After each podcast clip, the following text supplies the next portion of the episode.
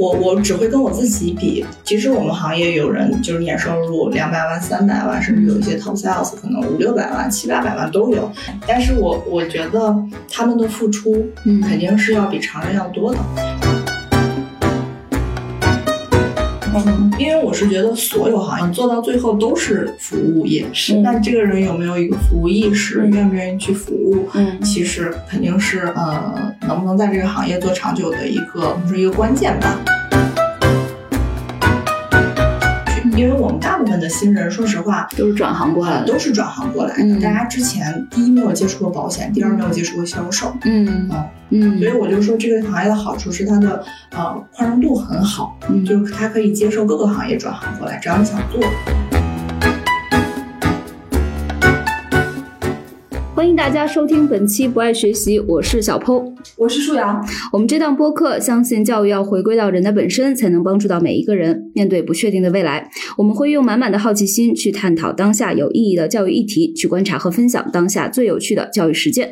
今天开始，我们团队的伙伴们决定启动一个长期计划，那就是职业访谈。首先，我们宣布，我们关心的三类问题分别是：哪些职业能够提供给打工人们经济和精神上的体面，并且帮助人的成长？哪些行业或者职业领域积极的变化正在发生，是值得打工人们去关注甚至投身的？以及哪些职业本身面临着危机，是应该被我们拿出来反思、讨论甚至抛弃的？我们认为每一个职业就是每一个从业者的社会大学，而我们不爱学习播客，希望尽自己的绵薄之力，为每一个个体去寻找和建设更好的社会大学。这一次我们来聊保险代理人这个职业。我们邀请到的是保险代理人石楠。我们邀请石楠呢有三个原因：第一，石楠是从原来的行业转行做的保险代理，他的经历可能能够给很多想从原来的行业跨入保险行业的人提供参考。第二，在朋友圈，石楠被称为“佛系销售”，这一点我们非常好奇。第三，石楠的微信名叫做“石楠招募合伙人”，可以看出石楠正在扩大自己的团队，干得蒸蒸日上。我们想看看有没有加入的机会。欢迎欢迎，Hello，大家好，我是石楠，然后我是友邦人寿的代理人。嗯，那就请那个石楠做一个自我介绍吧，就是怎么进入的这一行。嗯，好的，啊、谢谢两位主持人啊。嗯、我之前是在法国留学，然后学的是国际金融。回国以后呢，其实是直接进入到了一家民营的石油企业，然后做了四年的融资经理的工作。嗯但是因为做了四年的时间，我觉得可能很多年轻人在工作三四年以后都会进入到一个迷茫期。我也是在那个时候的时候，就是呃有有一段时间的迷茫期，然后会觉得自己的呃收入的增长、能力的增长都很有限，所以呢，呃就很想跳出来。嗯所以同时呢，那个时候呃正好石油行业在走一个下坡路，就在一呃一六年、一七年的那个时候，嗯所以我当时就裸辞了。然后我当时辞职以后，其实是做了一个比较疯狂的决定。我嗯，大概用一个月的时间面试了大概有四十家，哇，所以不同的工种、不同的行业，然后几乎我所有感兴趣的工作，我都会投简历去试一试，去了解一下啊。然后，所以在那一个月呃下来，我接触了很多我以前呃不知道的事呃事业机会，然后不知道的行业的内部信息，你是在哪儿投的简历啊？呃各种都会投，都投了，对，所以我我虽然我面了有四十家公司，但我投可能有一两百份简历，对，所以它的那个量还是比较大的，而且就是呃有一些人会筛选嘛，就会说有一些公司我就不去嘛，嗯。但我当时就是呃几乎刚开始的一个阶段是来者不拒的，嗯。因为我都想去看看，嗯因为你只有去看了去聊了，你才知道这个行业到底在干嘛，嗯所以我当时几乎就是跟大家上下班是一样的，我早上九点就出门了，然后去面试第一家公司，然后中午就会跟呃所在的就是区域，比如我在海淀，我就会约一个海淀的朋友中午一起吃个饭，嗯然后嗯，下午呢就去我下一家要面试的很有节奏感。对对对，然后就基本上面下来也得三四点，然后再可能就回家呀，或者再去干一些自己的事情。嗯，那还不错啊，就说明你一直都有面试。啊，对对对，我我面试机会还是挺多的，嗯可能因为就是呃有那个留学背景，然后当时很多企业可能还是比较看重这个方面的。对，然后所以呃，当时投了一圈下来，正好有保险公司也跟我联系。当然，第一家联系我的不是友邦。嗯然后呃，我去听了呃一些分享和课程以后，我我觉得哎，这个行业还不错。嗯我当时自己也有就是考虑买保险的打算，也问过周围的很多朋友，嗯会发现他们就是其实是讲不清楚他们到底买了什么或者怎么配置的。嗯所以我就想，那正好我可以以一个就是应聘者的身份去深入到保险公司内部嗯去了解一下，嗯哎，他们的运营机制到底是怎么样的。嗯所以呢，就是当时了解到了这个事业机会以后，觉得哎还不错。啊，因为我之前的石油行业的这个从业背景，我会觉得一个行业如果再走下坡路的话，嗯你无论多优秀以及多努力，嗯你可能还是就是一个往下走的一个趋势。嗯但如果是一个朝阳行业，因为一六一七年那会儿，保险的就是刚刚有就是往上走的一个趋势嘛，所以我觉得我如果在一个朝阳行业，那我其实是顺势而为嘛，嗯我就省力很多。对，哎，你说这个朝阳行业，当时你是有观察到什么方面，就什么角度，就是嗯或者哪些细节，让你会觉得，哎，这是一个正在起来的这么一个行业？呃，我当时其实有一个很明显的感受，呃，感受吧。第一就是说，因为我接触了很多公司，然后呢，就是保险从业人员的呃素质是参差不齐的。嗯然后呢，我其实因为在国外留学的这个背景，我其实呃在国外也用到过保险。我会发现，在国外的话，大家对保险的认可度是很强的，且嗯呃我们当时在法国嗯没，有保险，银行卡、地铁卡都办不了。对，对嗯所以那我就觉得，哎，国内和国外它有一个很明显的差距在。嗯那我觉得，哎，这个差距正好是，因为我们各行各业其实已经发展到跟发达国家差不多的一个水平了。嗯那这个行业未来是肯定会发展到嗯跟发达国家差不多的水平。那现在如果还不好，那就是我如果进来的话，是我的一个机会可言嘛。嗯，对哦，这个点挺有意思的，嗯，我们大家也可以参考一下。那您怎么评价自己现在的干的这几年的成绩呢？就还满意吗？是不是后悔没有早点进行？嗯，我觉得我现在的就是这几年的成绩，我属于我属于稳扎稳打类型的，哦就是慢慢，然后每一年比自己的之前都会有进步，嗯然后有提升，然后到今年我已经第四年了然后我个人对我自己的收入还是比较满意的一个状态，嗯嗯，但是也没有到说人家很高啊之类的，我还是比较满业，嗯。我我倒是没有后悔特别早的转入到这个行业，为什么？是因为我觉得，嗯，我觉得人一定要经历一两份工作以后，嗯要步入社会以后，你才知道，呃，你不一定知道自己想要什么，嗯但是你会很明确自己不想要什么。嗯，因为被毒打过了。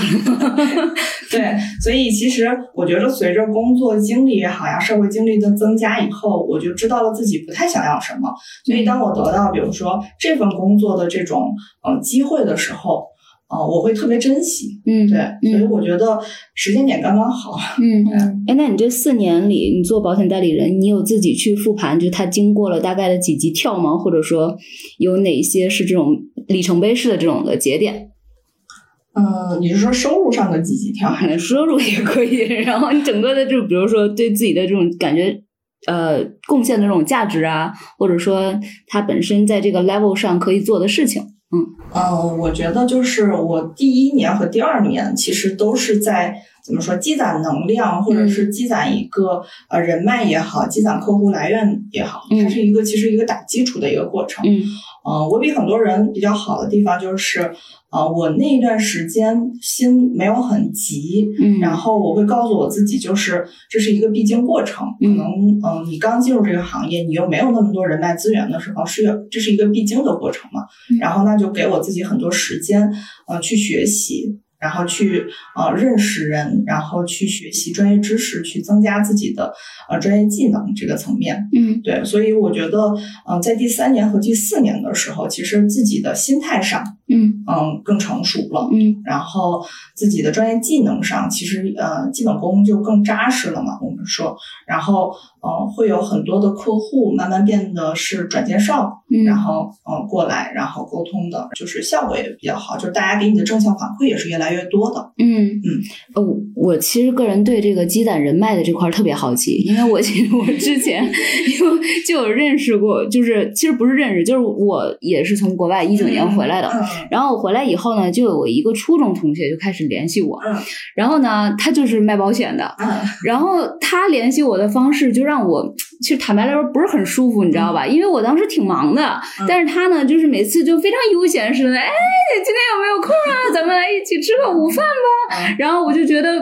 就是就是抱有什么目的？对，我就觉得，因为他第一次见我的时候，其实就已经把他是卖保险的这件事情，且问我有没有保险这件事情已经说明确了。那我觉得我你在我心里已经安插了一个种子了，就是我如果想要买的话，我肯定会想起你这位老同学的。可是他还是你知道，就是三不五时，我在我非常忙的时候，就一直要来找我约饭，而且都是那种很 chill 的那种节奏。所以我比较好奇，就是这种积累人脉这一个阶段，你当时采取的是一个什么策略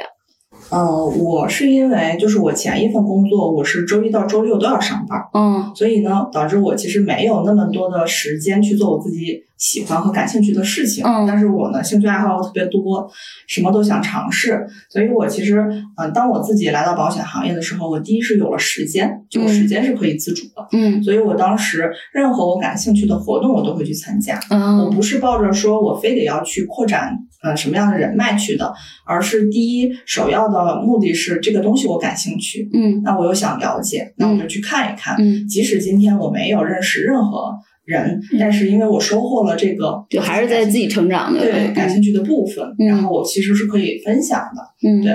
然后，所以我是在参，就是前期一到两年，我参加了很多活动，就是所有我感兴趣的活动，什么咖啡呀，嗯然后比如说插花呀，然后比如说读书会呀，然后当时还有一些分享会呀，然后包括一些呃复盘的一些活动，嗯我都会去参加。我就想知道，哎，这是什么样的一个活动？他们是怎么样一个流程？嗯嗯、然后我我从这个中间又能收获什么？嗯所以你是在活动型上找这些活动吗？还是身边身边人介绍？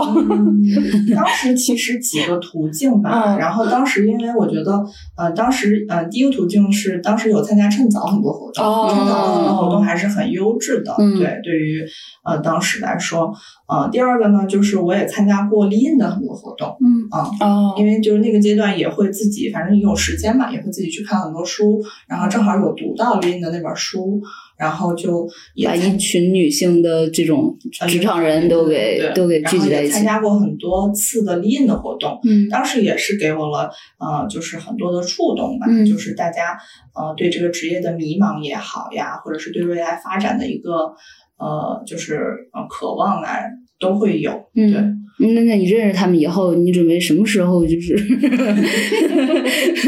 我跟他说话比较直接，什么时候可以跟他们说一下这个？你要你有没有买保险啊？就是买保险，要不要考虑一下我啊？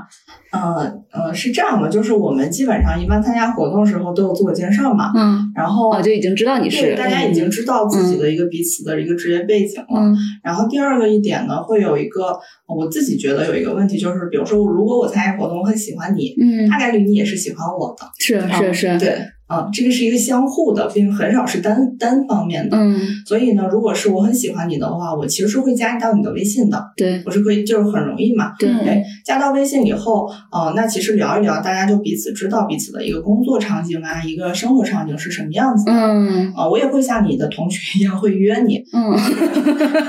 我会约，因为就只有你在在呃在聊在沟通的时候，才看就是彼此有没有更多的可能。嗯，这个可能，我觉得它不一定是卖保险的一个可能，嗯可能彼此还能碰撞出来别的一些方面的火花。嗯比如说，我当时有参加趁早的活动，那同时我有参参加 Lean 的活动。嗯那这个这个朋友如果感兴趣的话，我可以把 Lean 这个方面的活动也介嗯绍给他，因为既然来参加活动的，大家都是想向上，或者是想学习一些东西的，嗯，就变更好。对，其实是变更好。所以我基本上嗯有很多呃参加活动认识的人，嗯会沟通。呃，我我并不是照着去卖保险去的，嗯就是第一是因为我喜欢这个人，那第二我们同时去参加一个活动是有共同的兴趣爱好的。嗯，对，是，我觉得你这个策略比较好的地方，就比我那个初中同学好的地方在于，就你已经确定了他们会参加这种活动，说明他们至少还是有时间的，你知道吧？就我当时真的是已经忙疯了，然后他每天还像一个仙儿一样的就这样飘过来，我就会觉得 come on，就是能不能就是读好我的空气？对对对，嗯嗯，好，那你在做就是保险代理人的时候，会有觉得就是外界还会对这个行业有一些误解吗？包括你也说了，就是其他的行业可能中国都已经和发展国家齐呃发达国家齐平了，但是保险这个行业其实我们也做了好几十年了嘛，嗯但好像一直以来都没上去，就是所以这个中间肯定是有一些误解，或者这个大大众对它的不了解嘛。嗯，我觉得比较补充补充一？个段子啊，就嗯跟薛然老师聊天的时候，他外甥女去年毕业，然后找工作，然后他当时建议他外甥女说说，其实你可以考虑进入保险行业。他说你三年后你的收入可能会比你的同学要高很多，嗯而且这个可能性是非常大的。然后他说他外甥女就回去考虑了一圈，然后后来跟他说。我跟我同学聊了下，他们说卖保险的都是骗子。然后，就你觉得这种刻板印象会影响你的就是这个工作吗？就是嗯，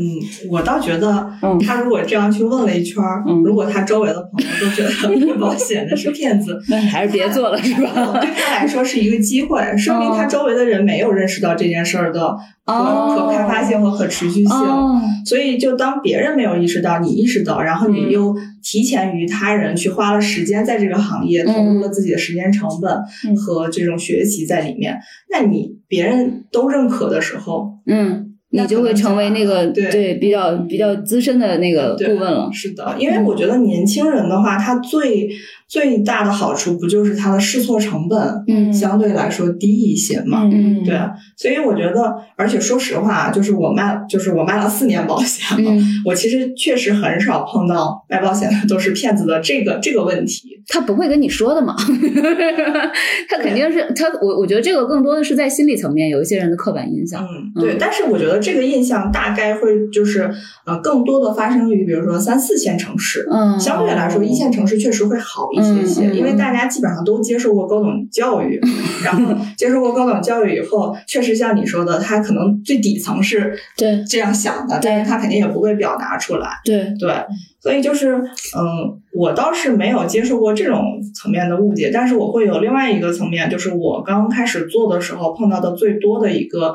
呃，就是大家的一个感受吧，呃，大家会觉得说，嗯，呃，做保险这件事儿特别 low，嗯，对嗯，因为这个不是光，呃，就是说我周围有一些人会有这样的反应，嗯。像比如说我妈妈，她可能也会刚一开始说你要去卖保险的时候，她嗯。从底层也是接受不了。就跟任何销售员似的，就觉得好像是个卖嘴皮子的辛苦活。他会觉得这个行业比较 low，嗯，然后呢，但是因为我自己呃这个呃 经历来说，我还是觉得这个发展空间是很大的，嗯。而且像呃在国外，像一个保险代理人或者一个保险经纪人，他的地位和一个律师和对。一个医生是平起平坐的，嗯。因为每个家庭都需要一个家庭医生，每个家庭都有一个呃律师，每个家庭同时也会有一个这样的一个叫保险代理人去那也不是每一个家庭都有律师的啦。对，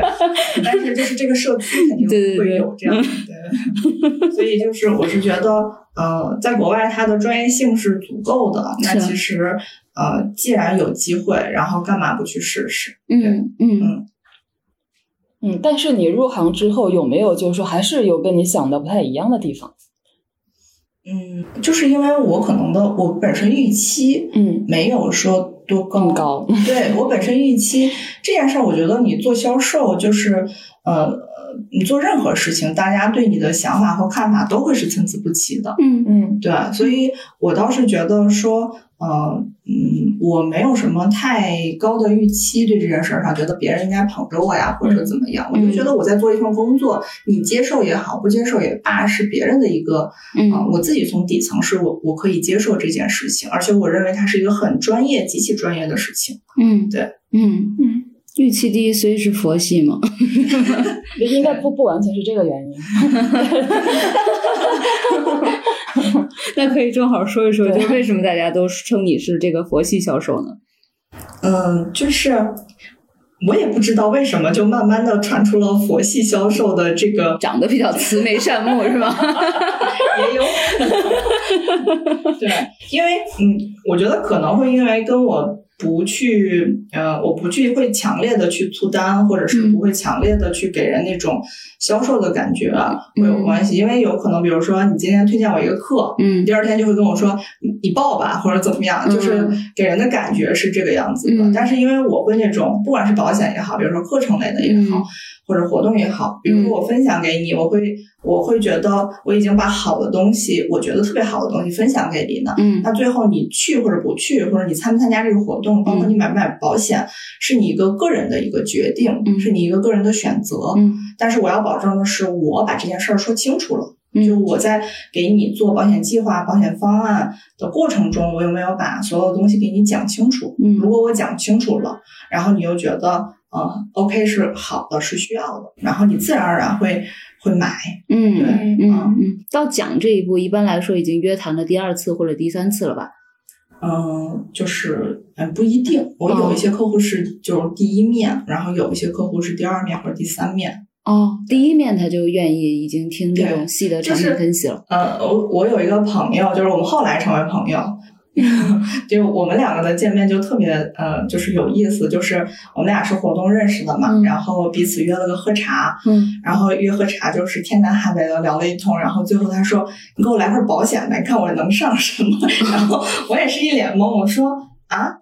哦，就所以他本身是有这个需求的，他他想好了这个了，所以才约你喝的茶。他其实也没有就是概念和意识，可能就是我说的那个出发点，就是大家是彼此喜欢对方的，嗯嗯然后呢，就去建立了这样的联系。在联系的过程中，我正好又是卖保险的，嗯他又觉得，哎，那我是不是可以去匹配一下我的这个保险的一些方面？嗯，对，所以就是那个属于就几乎是一面签单，而且我也有很多客户是一面签单。所以还是长得对 慈眉善目 女施主，给我来一份儿吧。对，那像你这种个人风格的，在整个保险行业里面，你觉得算多吗？嗯，我觉得都有吧。我觉得我们公司也能占到，嗯，怎么着也有个百分之十、二十是这个类型的。嗯，那另外百分之八九十都是什么类型？嗯，它其实就是我同学类型。对，它其实是，嗯、像我们公司它有一个性格测试，它会有四种，就是呃性格色彩，嗯然后呢，就是每种色彩又代表了不同的人的是不是一些就猫头。鹰那什么考妈哦，不是，那种？我们是另外一种，哦就是那个就 是呃红色，红色的人一般是比较啊开放性，然后比较活泼的这种人。嗯然后呢，有黄色，嗯黄色呢就是呃目的性和目标感比较强的那些人。很多公司的 top sales 其实是黄色，嗯对。然后呢，第三种呢就是呃蓝色，我们叫它其实是它的逻辑性和分析能力特别强，嗯对。然后它能给你把就是数据啊分析的这种条条是道，嗯然后这些东西。嗯也有一种是这种，嗯然后还有一种就是你看我佛嘛，还有一种比我更佛的，嗯 对，就是我们叫绿色性格的人，嗯他就是很追求那个 peace and love，就是对，就是特别平和。嗯啊嗯，然后呢，所以嗯 Peace and Love 的怎么卖保险啊？呃，会有很多人喜欢这样的代理人，嗯就是因为我自己的性格里面也有这个部分，嗯是因为这种人的话，他的倾听能力特别好。哦，对，就他会知道你的那个诉求到底是啥对，。是的，而且他愿意呃听你在说，他也能听到你在说什么。嗯但其实我们说，呃，有一些，嗯嗯，就是呃只有黄色的人，他可能会听不到客户的真实需求，因为 他在做的是就是一个输出进攻的一个一个持续在进攻的一个、嗯一个动作。嗯，所以基本上你们就是在招，就保险行业在招这个代理的时嗯候，基本上还是希望他比较四个都有一点儿，是不是？也不是，啊就是不是呃，我始终是觉得，就是呃，任何呃颜色、任何性格的代理人都会有呃客户自己的客户对、嗯自己的客户，有有客户会喜欢这样的人。嗯，那那你觉得你身边你吸引的那些客户群体，他们有没有一个大概一致的一个共同点呢？就是像比如说像有一些客户，嗯他们的目标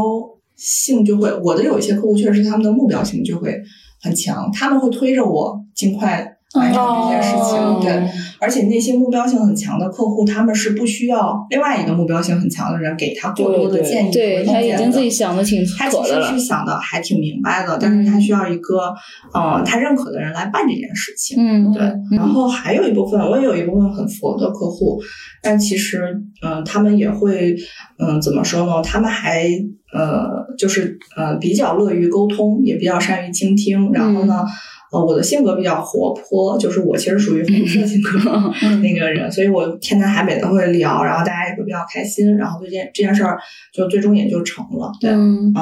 蓝色性格的客户我也有，嗯啊，但是就是，嗯、他们呃男性会比较多一些，嗯他们会给你，他们会给你到大量的数据嗯嗯，和行业呀，他们都分析好了，感，觉。然后我就就是因为我我、嗯。我对这个层面的分析其实没有很，嗯。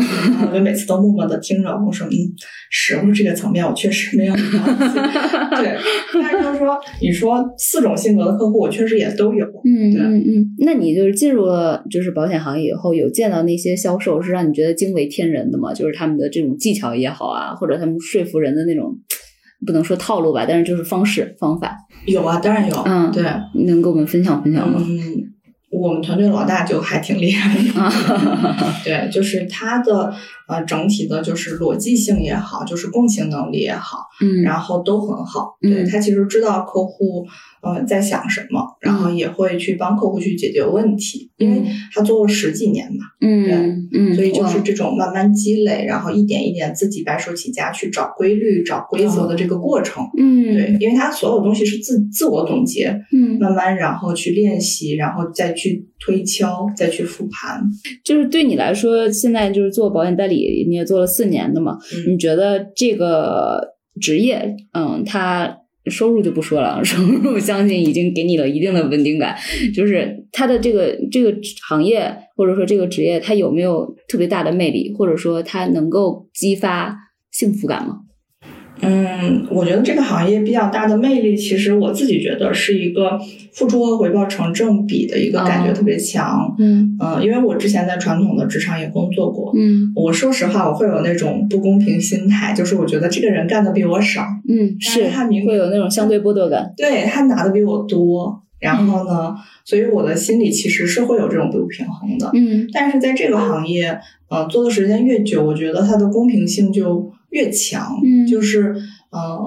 我我只会跟我自己比。当我看到别人的时候，有一些人一个月赚十万，嗯有一些人一个月赚两万。嗯那赚十万的人，他付出的时间也好，精力也好，嗯，必定是要比一个月赚两万的多的。嗯所以，其实我们行业有人就是年收入两百万、三百万，甚至有一些 top sales 可能五六百万、七八百万都有。但是我我觉得，嗯，他们的付出嗯肯定是要比常人要多的。我其实当时印象超级深刻的是，嗯、我当时呃刚进培训班的时候，我没有培训班嘛，刚进培训班一个特别呃印象深刻的是例子是，当时班里有一个姐姐，嗯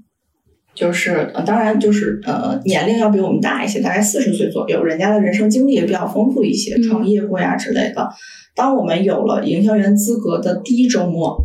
这个人然后就呃出了很多的单，然后出了很就是金额还比较高的单。嗯。然后周一的时候，然后呃，当时的班主任就让他来分享一下嘛，嗯。然后他当时跟我们说，他说，嗯，我整个周五、周六，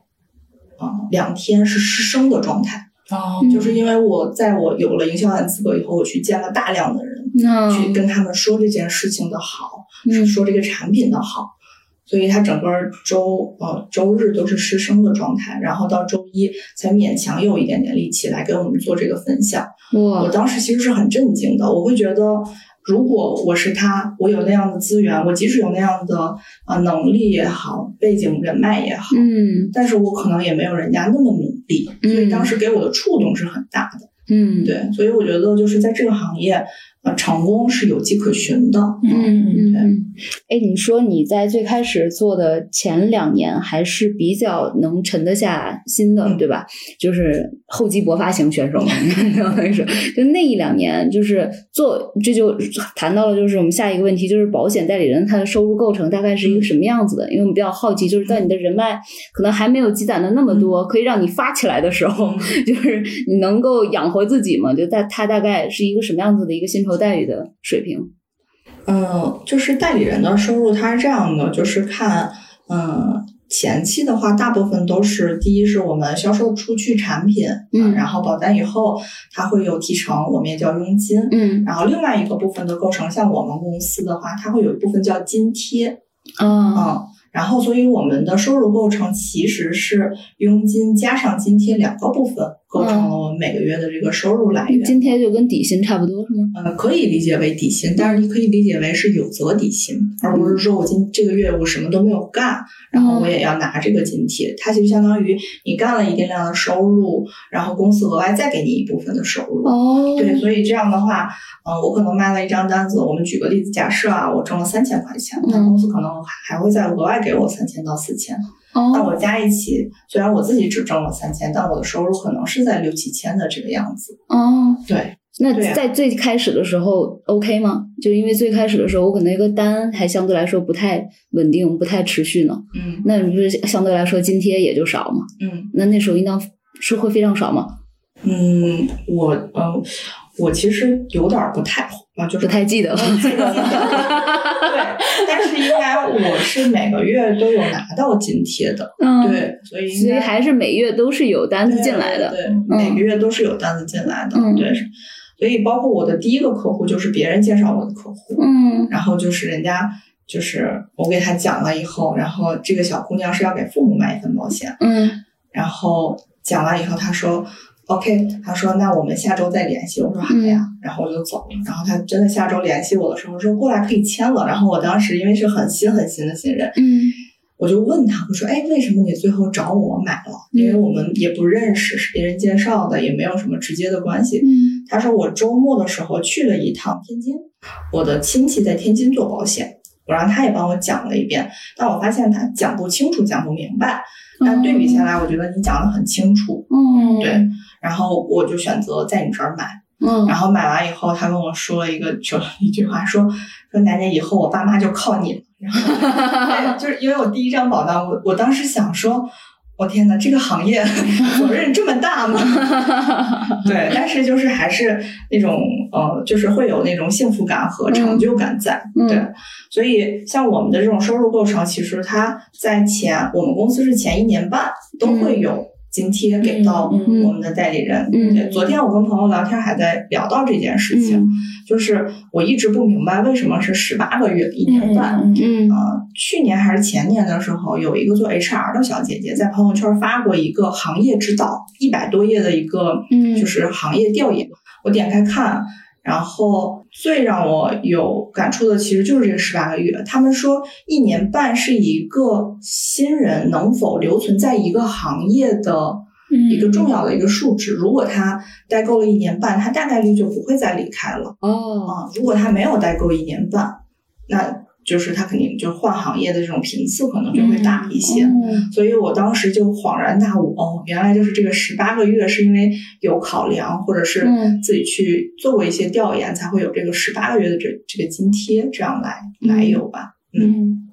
然后呃，目就是新人如果只做销售的话，他的收入构成就是这个部分。然后因为我们代理人除了销售以外，还有就是可以做招募嘛。嗯，然后如果做招募的话，那你的团队收入，哦，然后招募就相当于是管理者。对，是的，你有也有一部分的管理津贴。嗯啊，所以他的收入就会变成有两部分变成三部分，嗯，对，所以相当于一个是代代理人，一个是合伙人，可以这么理解吗？理解为，嗯。而且就是当你干的年资长的话，你的收入再会额外再加一部分续期，就是今年买的保单，明年还在买，那我可能还会加一部分续期，嗯。也就是我们说的。呃，税后收入就现在大家都喜欢提税后收入，嗯。对我可能不用干，但我我今年嗯，也有这个部分的呃提成，哦对，是这样的。哇，这听起来真的还挺棒的。所以这样的话，大家的收入其实就是慢慢持续的有提升。嗯对嗯嗯，所以你是在第三年还是第四年的时候，现在开始在做一些管理的工作？嗯、我差不多应该是在第二年底。哦，那算很快的了，是不是？嗯，对，当时的时候就是，嗯，当时也是比较佛的一个状态，就没有想过自己会做管理的这个嗯。工作，然后正好，嗯，做了大概一两年的以后，自己慢慢有一两个合伙人的时候，嗯。然后，嗯，我们我们公司是大概四个人，嗯。就可以再往上升一个管理级嘛。嗯。然后当时又进来一个，就大概三个人的时候，嗯。然后突然面临这样的机会，嗯。嗯，然后后来呃，就是我们的那个老大也会跟我说说，你可以考虑考虑啊，然后你要不要做管理？这样的话，你自己的收入是多一个层面的。嗯那同时，其实因为我的性格比较呃开朗的话，嗯其实你有更多的合伙人跟你一起去做这件事儿的话，呃，确实就是你的心理也会不一样，心态上吧。嗯嗯所以我基本上是在一八年底的时候，嗯然后升为主管的。嗯，所以这还有一个升的概念是吗？还是说，其实如果你能找到，比如说有仨人跟你一起，你就可以自动晋升？啊，我们有那个时间节点，哦是哪个季度？哦对，有时间节点。哦，明白明白。也就是找到四个合伙人之后，我就有机会就是升升为那个一个管管理上的职级。对，然后那可能是不是说我找到更多的合伙人，就再继续往上升？啊是可以的呀。嗯对，嗯嗯它的整体来说就是两个通道嘛，要么是做销售，然后嗯要么是做管理，然后是销售和管理嗯同时做。嗯嗯然后管理的话，这个部分就是，那你肯定招募的合伙人越多，嗯就跟你自己创办了一个公司你给人发钱啊，是不是？我我们是公司法，啊，你不是公司法，那是管理者在干嘛呢你？你要给他辅导呀，因为他来了一个新人以后，你是需要给他辅导。哦，然后比如说你需要啊、我们说带他，其实就是辅导呀，然后告诉他每天的一些要做什么，然后你会处理他的一些的日常的一些问题，嗯因为他是新人的过程中会遇到大大小小的问题，嗯对，你会去帮他处理这些问题啊之类的，嗯嗯，然后就是去辅助他把这件事情做好嘛。嗯嗯。但比如说你变成一个管理者的话，其实你要扛的这个团队的 KPI 就会相应的高一个 level，是不是？我们其实还好，嗯。就是嗯、团队确实有 KPI，对，但是我们好像的管我们的管理的 KPI 其实并不是很高，就是说嗯我们公司给到我们不管是个人营销员也好，或者是嗯。管理者的整体的说销售你的 KPI 嗯。其实是不高的，嗯对，嗯。但是我们我们我们公司整体来说，你看他的代理人的发展会比较好，是因为这些人有更高的目标，他是属于自己的目标，而不是说公司给我下达了一个嗯说你这个月要完成多少才可以，嗯而是他硬性的他自己自发想说，我想一个月拿十万，或者我想一个月挣五万，嗯，他是一个自发的，明白。对，因为你也刚才说了，他比较收入和这个付出是成正比嘛。对那你现在的这个 level，如果再往上走的话，你觉得下一步的那个突破点可能会是啥呢？嗯，你是说做管理对吧？嗯做管理肯定是就是你自己团队的人还要再晋升主管，哦，他们就是去辅助他们去招募到呃更多的合伙人，嗯才有可能我自己再往上升一个级别，对。嗯但其实我就也比较佛是吧？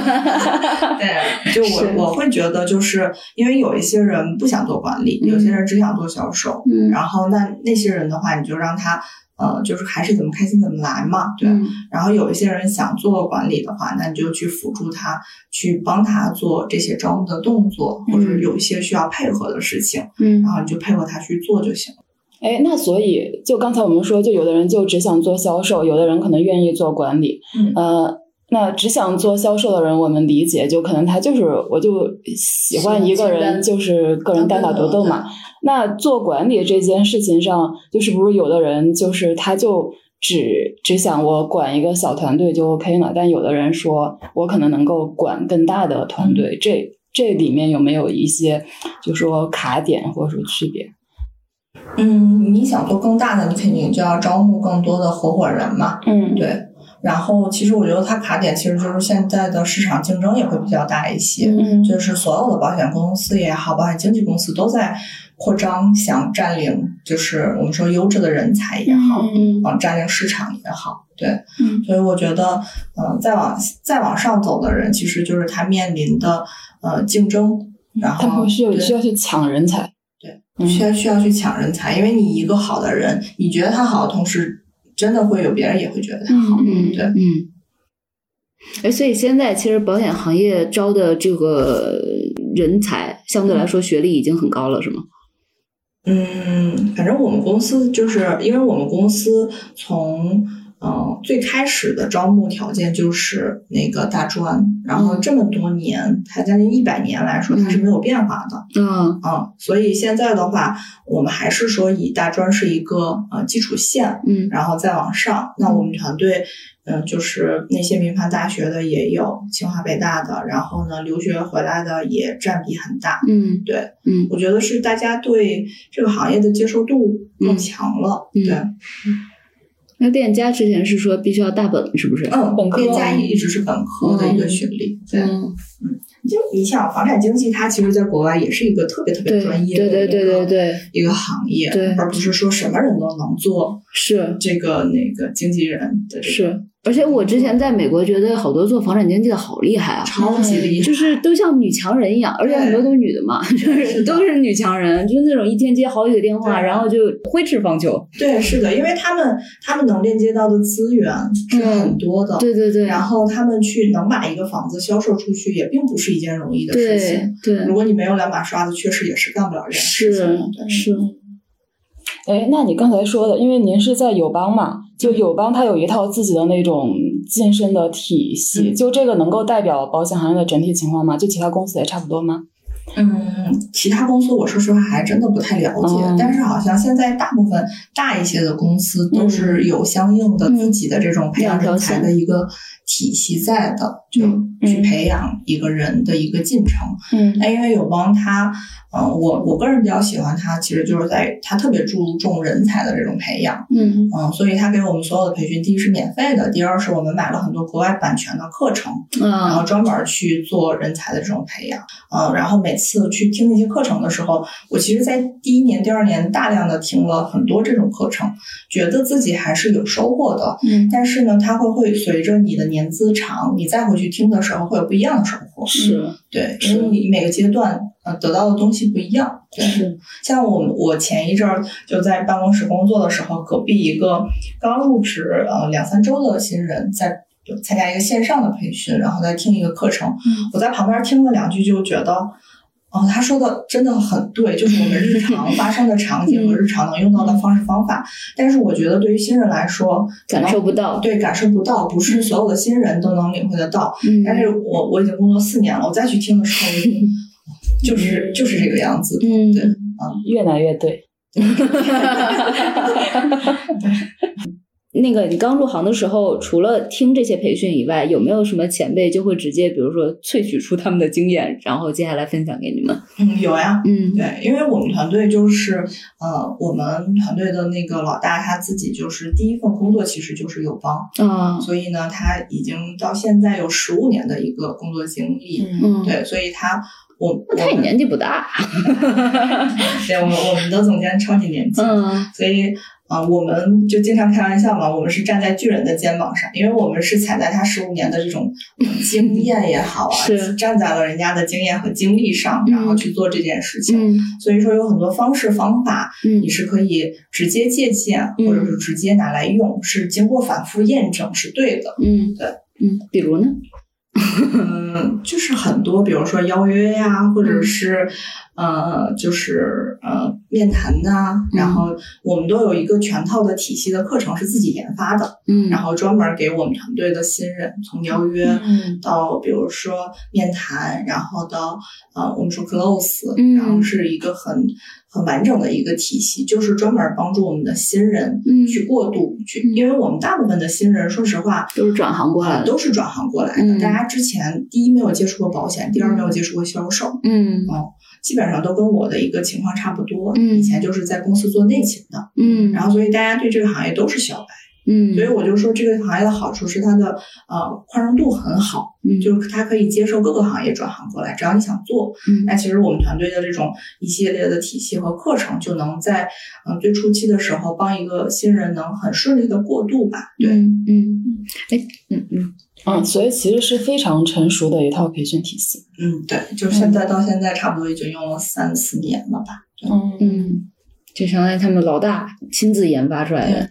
一哎，会套课件。不。会就是这个每个老大他的风格不太一样，所以整个团队的情况文化也会不太一样会，嗯。因为这个东西，有时候你们团队的总监其实就相当于自己创办了这样一家公司，嗯。但其实他就是公司的老板。嗯那一个公司的老板就是这个企业的一个价，就是嗯，怎么说？价值观的呈现价值现，观的呈现嘛，对，就是这个样子的。所以说你去看，呃，友邦也好啊，各个保险公司也好，保险公司的风格不一样，嗯因为老板风格不一样，或者股东风格不一样，嗯、各个总监团队的风格也不一样，嗯就是因为他们的创始人、他们的总监的风格就不一样。嗯。那你在就是入行的时候会考虑到这个层面吗？就我先挑一下我的这个，看看这个总监的风格。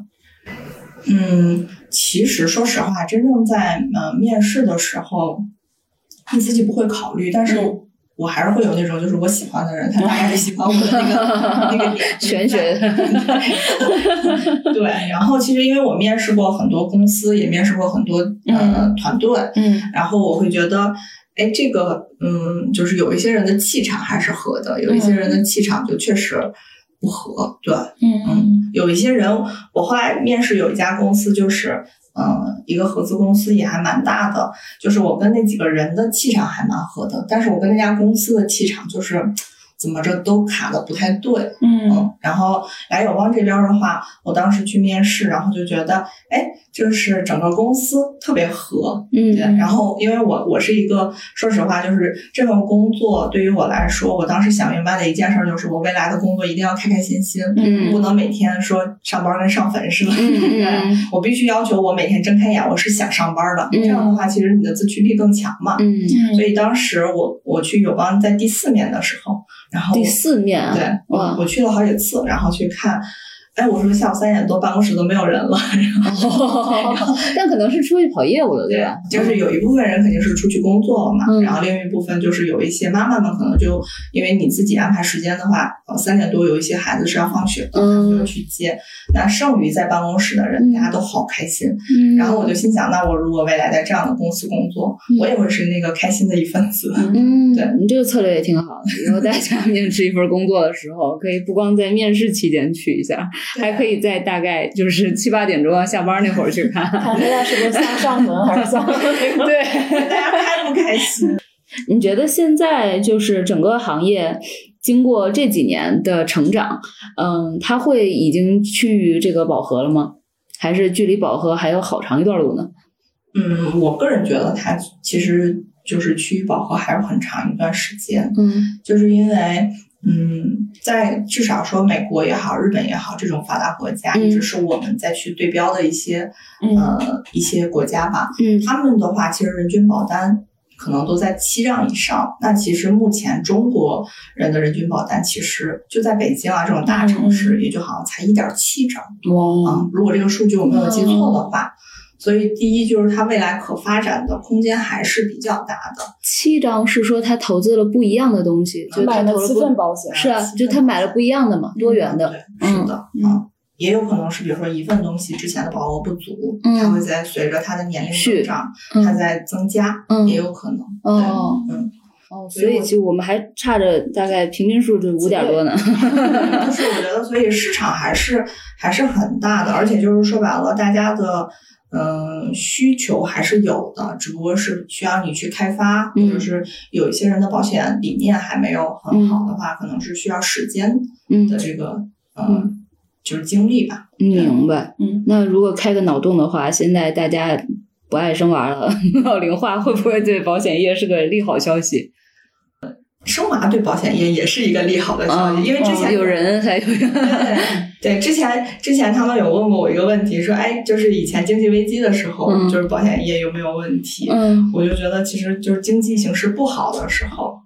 大家呃就是经济形势好的时候，大家有余钱，大家会买保险；对经济形势不好的时候，大家会觉得别的投资其实不太 大家也会买保险。嗯然后现在这个你说老龄化这个，我觉得它也是一体两面的一件事情。嗯就是以前新生儿多的时候，那新生儿出来，大家中国父母嘛，普遍都是最看重孩子的，嗯其实他们是需要保险的。嗯，然后慢慢现在老龄化以后，其实说白了，大家更看重自己了。对，嗯他会在乎他未来的一个生活的一个情况，他也是看重保险的，因为嗯保险可以给他带来，比如说养老金也好，对未来的养老服务也好，也是保险可以给他提供的。嗯包括一些养嗯医保险可以提供，比如说医疗啊，这些都是可以提供的，嗯，这也是他看中的一个部分嘛。嗯所以就是说，老龄化与否，其实对这件事的影响，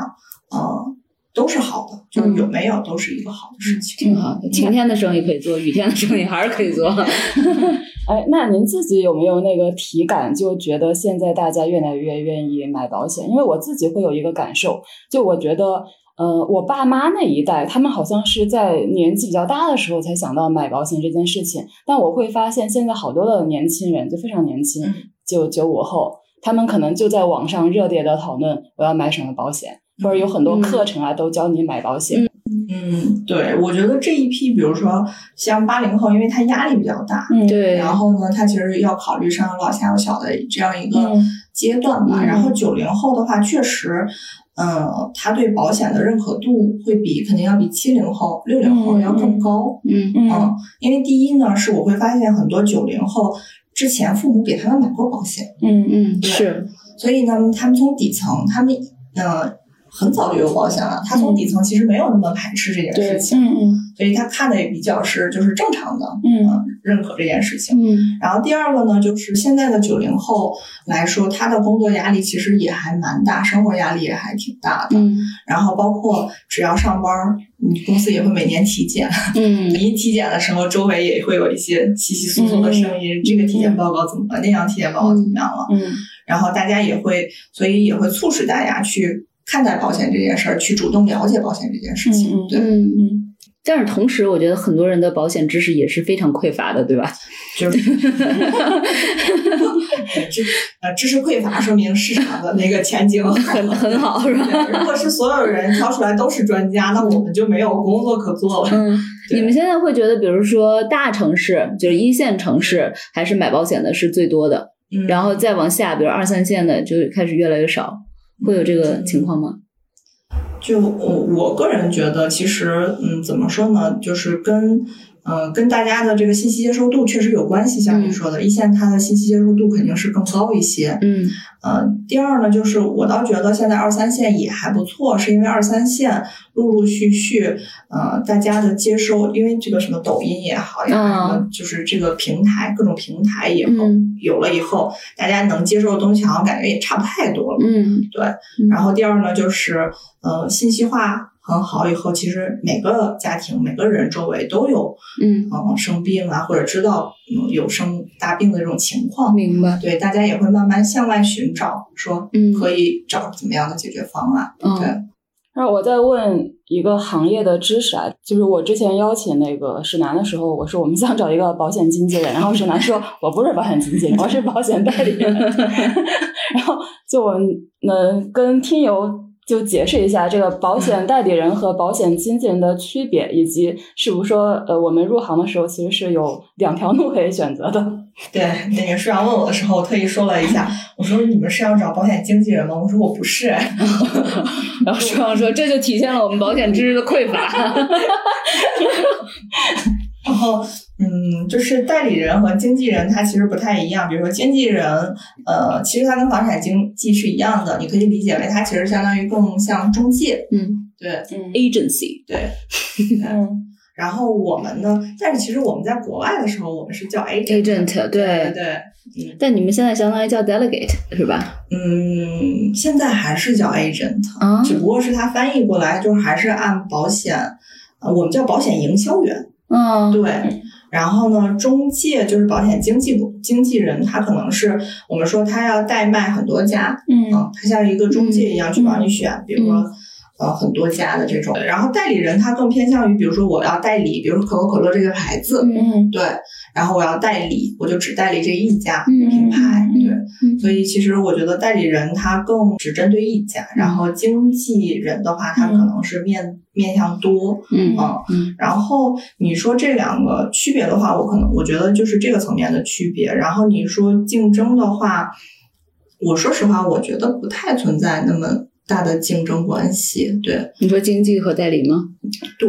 为什么？就是因为选择代理，就是一般的代理啊，保险代理人，他面向的品牌都是大品牌。嗯对，嗯嗯然后就好像你可以理解为专卖店，对嗯然后那去专卖店买东西的，和比如说嗯保险经纪公司，它可能代理的是小一些的品牌，嗯对。然后呢，他去做呃那那些选购的时候就不太一样，嗯。嗯，嗯。就是这个怎么说，市场嗯。它是有多元化的，大家的需求是不同的，嗯。对，不可能说你友邦一家独大，或也不可能说嗯。就只有是保险公司没有经纪公司，嗯。对，也不可能。嗯，所以我觉得，呃，因为经纪公司在咱们国家的话，它的整个发展历程来说是比较短的，但是其实它在国外的发展历程很长。对，他从我我还特意查了一下，说是从那个英国什么十七世纪就已经有了。嗯对，所以我觉得就是，呃，经纪公司也好，它是在未来有一个很大的发展空间在的，嗯因为还是它刚起步嘛。嗯对但是对于我个人来说，我现阶段肯定我会选择已经比较成熟的，嗯，因为我我作为一个小白，嗯没有任何的经验的话，我会选择，我愿意选择一些更成熟、更成体系的这样的一个呃公司啊嗯之类的，然后去嗯稳步的这种去做。嗯对嗯那那其实对于就我要入行的这个角度来说，其实保险经纪其实还是对专业度要求更高的，高就是保险代理就好像我可以慢慢学，但是保险经纪可能是我要专业到一定程度，可能我才去成为一个保险经纪，能不能这么理解？我我觉得舒阳那个说法可可以这么理解，但是因为我我自己没有在经纪公司做过，嗯。我不太我不太确定。嗯但我觉得确实，如果真的想在经纪公司做很好，你的专业性必须是特别特别强的，嗯。因为你面对的都不是一家公司，你可能是上百家公司，上百个产品，对上百个产上万种产品都有可能呀，嗯对呀、因为我说实话，在友邦一家公司，我们公司的产品，嗯，就是几十种，嗯。然后它其实每每一本的合同嗯。也有就是一两百页，嗯。或者小的还二三十页。但其实我自己去真正的摸透这些东西，都是要花时间、花精力，而且有一些点，你可能你是在跟客户沟通的时候。然后有反馈，你才知道你这儿不懂的，嗯然后你再回去再去琢磨。哎，那最近几年，就因为前几年还有大家疯狂去香港买保险的这种的现象会出现吗？最近几年这个会稍微不一样一些吗？嗯，最近几年肯定，我觉得得我入行以后都已经很少，就一六哦一七年相对来说已经变得少很多了。好像之前有一阵儿特别疯狂，因为我自己，比如说我姐姐，嗯然后包括我有一些朋友，他们确实就是在这个之前都在香港买的保险。嗯啊，我觉得还，嗯，当时他们嗯买的时候，我觉得还还挺神奇的。我觉得哦，还香港还可以买保险，然后就是会有这样的想法，然后也有很多人说，嗯，就是香港的保险比较好啊之类的。嗯，我也觉得当时还是比较可以理解的，但是后来自己真正做这个行业的时候，嗯、我个人是觉得，呃，第一呢是大家现在比如说呃资金外流，嗯呃受那个呃嗯国家的限制嘛，会有一个部分的影响。第二个部分就是说，大家国内的保险行业也在呃就是向上，嗯然后也越来越正规化，然后保险产品更新迭代的也越来越好。嗯可能以前我们跟人家有很大的差距，嗯但现在我们真的是越来越好，甚至有一些险种比香港的还好。嗯，这个好怎么理解啊？理赔呀，然后条款设计呀，都会有相关。对，而且其实现在大家都会觉得在国内买也比较好的原因是在于，我之前给我客户举一个例子，比如说你们家楼下是有中国银行的，嗯然后呢，呃，昌平还有一个，嗯，我们说假设招商银行，嗯对，那你要做这件事儿的时候，你存个钱取个钱，你是觉得在这边方便还是在那个那边方便？是是这样的，但这俩不是都不是一个银行吗？对，它俩不是一个银行啊。啊对啊所以你就不应该去买招商银行的产品吗？哦哦哦离太远了就是你为什么要 对你家里有近的银行，而且你未来是有可能要用钱，嗯嗯，要从这个银行取钱的。我要存钱也好，取钱也好，我肯定是就近原则。哦，我知道你的意思了。也就是说，在香港买了保险，可能你一时半会儿还拿不到那个钱呢，是吗？对呀、嗯，我我们问一问那个有一些听友的典型提问吧。嗯，好，一个是现在自己不到三十岁，家有五十岁的父母，没有退休金，该怎么为自己和家人买保险？嗯，就是这种情况，其实我我遇到的还挺多的，因为其实我会发现很多九零后，因为现在九零年、九一年的都已经三十了，就是大家第一时间问的其实不是自己的保证，很多人过来问都会说，哎，我爸妈嗯。想，我想给我爸妈考虑一份保险，嗯。但说实话，很多五十多岁的父母，他身体或多或少都会有一些问题，大毛病、小毛病，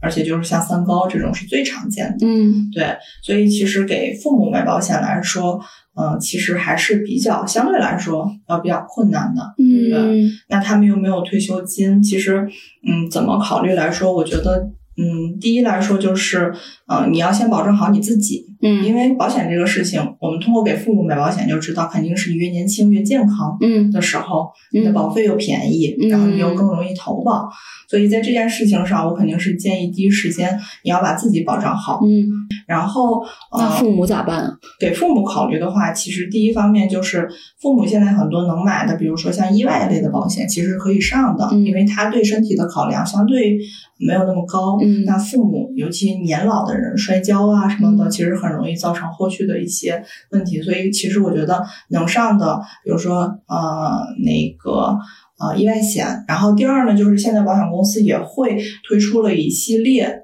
嗯、然后保险其实是针对，比如说已已经有三高病史的人，嗯他可以买一些，比如说管肿瘤的，嗯，对。然后呢，还有一些父母如果身体还不错的话，嗯其实来保险公司给做一个全面的体检，嗯也是可以上医疗报销保险的。哎，你刚才说的那个，比如说，呃，父母有三高的，然后可以检查完了以后做一个什么，比如上一个肿瘤的这样的险。比如说啊，我说比如啊，嗯我相信你就是友邦已经很全面了，但我说比如 嗯。就是友邦作为这个保险的这个代理，我知道我这儿没有，但我知道可能比如平安有，嗯。你们会推荐说这个客户你去平安买这个险吗？嗯，我有的时候会跟我的客户推荐，嗯就是有的有一些客户他确实三高，但是他很想上保险，嗯现在其实都不是五十多岁的，就有一些四十多岁的都会。那我会跟他说，市面上是有一些保险公司会有出相应的只管肿瘤啊，嗯或者是只管别的一些类型的保险。嗯那我觉得你可以去看一看，如果你特别想呃需要这个保就是保单，然后需要这个保障的，我觉得好良心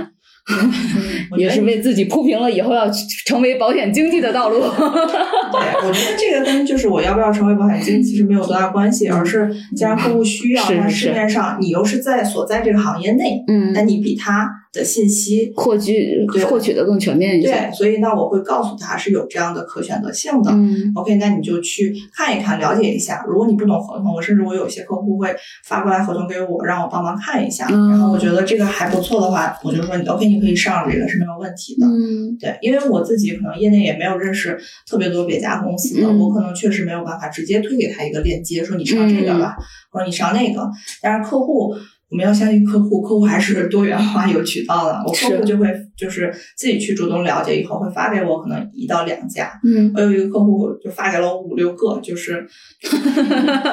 让你给他测评一下。因为她想给她老公上，但是确实她老公的身体状况可能就是呃，并不是那么容易投保险的。嗯那我就我说你去看一下，然后就他就给我发了好几个保险公司推给他的东西，但嗯其实他也一头雾水，然后对方可能也讲不太清楚这个嗯到底解决了什么样的问题，他就发给我。那其实我就帮他总结一下这个。第一，我要看一下合同有没有问题，就没有什么大的 bug。第二呢，我就看一下这个这个保险到底解决了什么问题，是不是他想解决的问题。嗯然后第三，我也看一下就是这个保费嗯有没有过于夸张，或者它是不是一个就是这个，因为客户也要核算我实际的投入对怎么怎么样，然后去看一下，然后呃我会把我的建议告诉他，然后最后做选择的还是他自己嘛。嗯对，明白。听到这，我有一个特别想问的问题啊，就是这一行是不是特别考验耐心啊？就就就这个人让你分析了那么一大堆，可能最后双已经表示不想服务了。最后他也没有买你的保险。嗯，就是因为我我服务业很多都是这样。嗯，，对是的，嗯因为我是觉得所有行业，我说实话啊，嗯嗯，做到最后都是服务业。嗯对，不管说是教育啊也好，还是保险也好，医疗也好，最后大家做的其实都是服务业。是那这个人有没有一个服务意识，嗯愿不愿意去服务，嗯其实肯定是呃，能不能在这个行业做长久的一个。呃，一个一个嗯一个，嗯我们说一个关键吧。嗯那我客户既然发给我，因为他本身也是我客户啊，他也成交了，比如说 在我这儿，然后呢，呃呃，就是他既然发给我，其实说说白了，他是对我的一个认可，对，嗯，然后那我就从别的层面去帮助他解决问题就好了，嗯对。还有一个听友问题是，担心自己中年失业，有什么买保险的建议吗？我相信在这个时间点上，应当还是有很强的这个学习价值的。这保险不能解决你中中年失业的问题，你担心自己中年失业，你可以加入我们。哎，对，我觉得是啊，这个点特别好，帮我们开拓了思路。我觉得就是担心自己中间失业，第一个点就是，如果你担心自己失业，那就现在就去关注一些正向行业，对，就是看那些可持续发展性更强的行业，然后早点加入进来，比如说保险行业，对，比如说我们团队。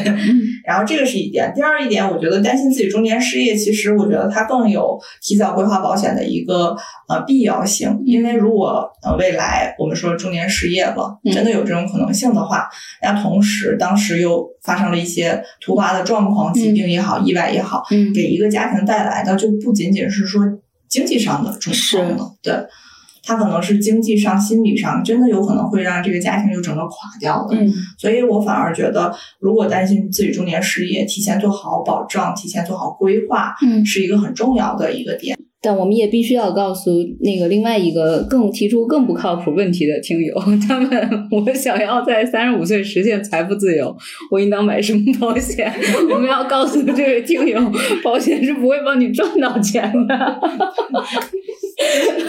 我们经常有一句话叫“合适也是不合适，不 合适也是合适”。有一些客户，你说他投了一年保险就出险了，确实赚钱了，但是哦你说合适吗？其实我觉得不合适。是是。好，这期播客咱们就先聊到这儿。听友们如果还嫌不过瘾，想追问一些问题，或者有保险方面的呃咨询，也可以给我们留言，然后会请石楠在百百忙之中那个回复听友的留言，或者关注我们的微信号“不爱学习 pod p o d” 那个 pod，加入我们的听友群，更多的讨论在我们活跃的听友群里。再见。再见。